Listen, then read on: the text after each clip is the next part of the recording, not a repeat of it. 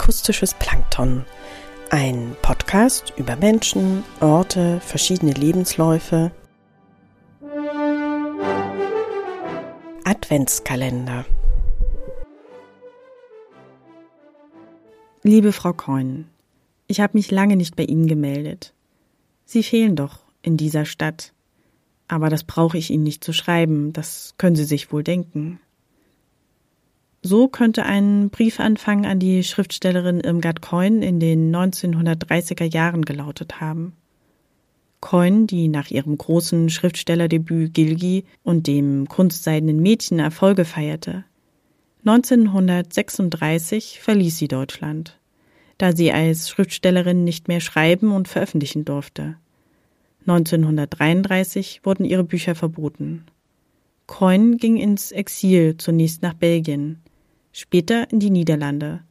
Auch hier schrieb und publizierte sie weiter. Ja, ich tue heute etwas, was vielleicht den Literaturaffinen die Fußnägel zusammenkräuseln oder dem Literaturkritiker das Essen im Halse stecken lässt. Ich schreibe einen Brief an eine Autorin und gleichzeitig an ihre Protagonistin ihres wohl bekanntesten Romans. Das ist wohl noch nicht verwerflich. Verwerflich ist es, beide auf eine Stufe, beide als eine Person zu setzen, Parallelen zu ziehen. Nein, ihr könnt aufatmen, das habe ich nicht vor. Doch ich habe das Gefühl, mehr über Doris zu wissen als über Irmgard. Ja, ich schreibe Irmgard, weil das ein persönlicher Brief werden soll und eine persönliche Anrede fordert. Ich las die Geschichte von Doris im Kunstseidenen Mädchen zum ersten Mal mit Anfang 20. Damals schenkte mir meine Schwester das Buch. Sie meinte, das könnte dir gefallen, weil du doch so die 20er Jahre magst. Und Doris, die doch so gerne Schauspielerin sein möchte mit ihrem Fee. Meine Schwester hatte recht. Mir gefiel der Roman sehr.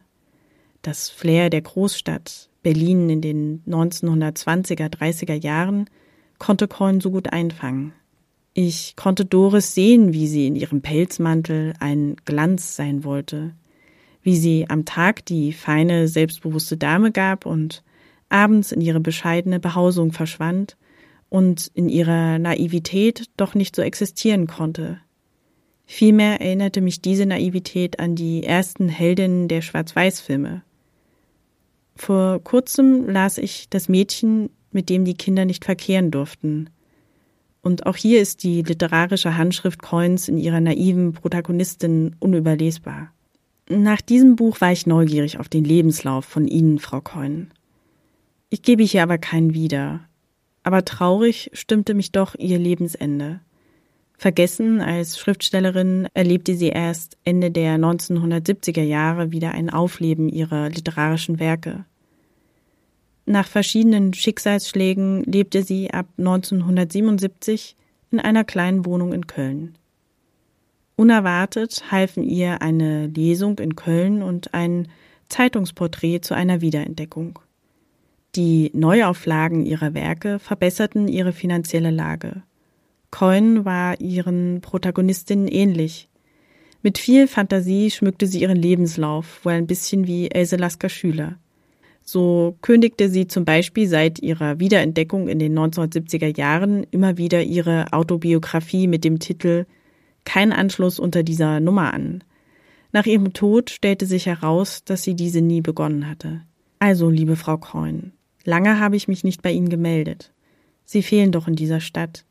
Aber das brauche ich Ihnen nicht zu schreiben.